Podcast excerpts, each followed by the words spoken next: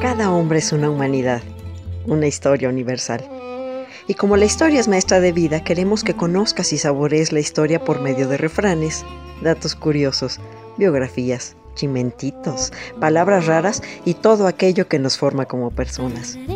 Tanto que contar es un espacio campechano y digerible en el que Nora Reyes Costilla los deleitará en breves cápsulas con su bella y argentina voz. Escúchame a través de la radio del Colmich, www.radiodelcolmich.com. Se van a enamorar.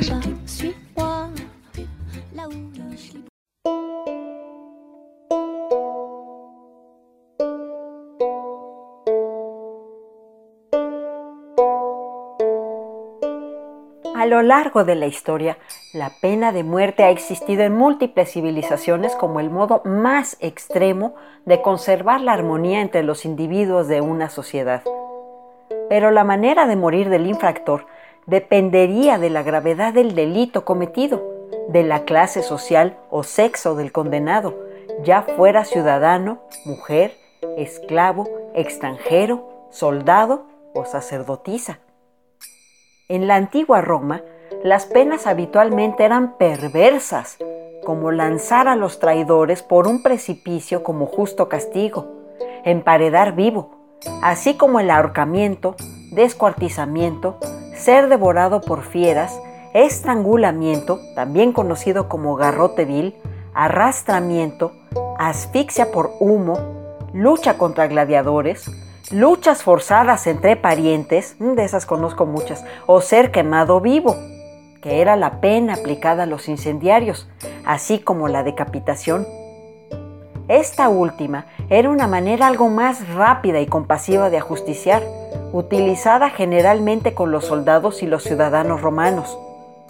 Tras la decapitación, la cabeza se exponía públicamente para general escarnio o ser ofrecida en venta. Tristemente, eran comunes los ultrajes a los cadáveres de los ajusticiados.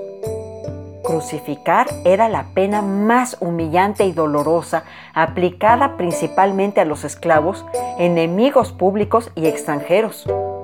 La crucifixión fue utilizada por los romanos hasta el año 337 después de Cristo, una vez que la religión cristiana se convirtiera en la religión oficial del imperio.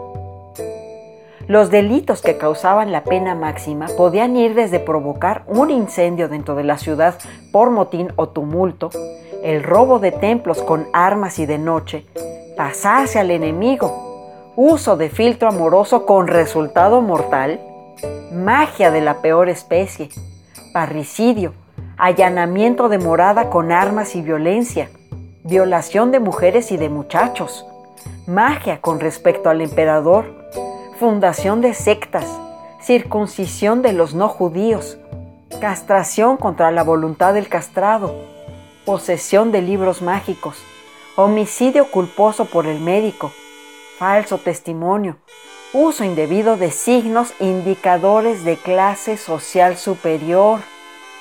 Hoy día se llamarían wannabis, coacción grave, hurto grave de animales, simulación de influencia con las autoridades y falsificación de moneda cometida por esclavo. Algunas de estas penas se podían conmutar por trabajos forzados en las minas o con el destierro. Pero lo que era innegable es que cometer un delito, fingir lo que no se es o causar daño en persona y propiedad ajena podían llevar a un ciudadano común a la peor de todas las penas, la muerte social.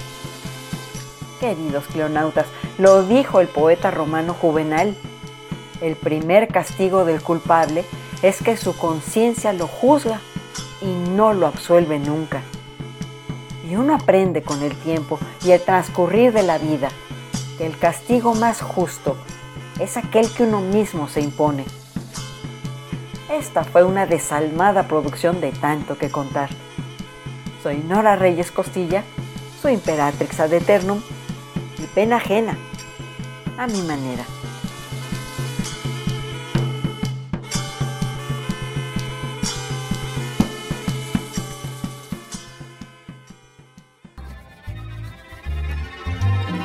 Esto fue tanto, tanto, tanto, Un poco de música, refranes, historias, saber.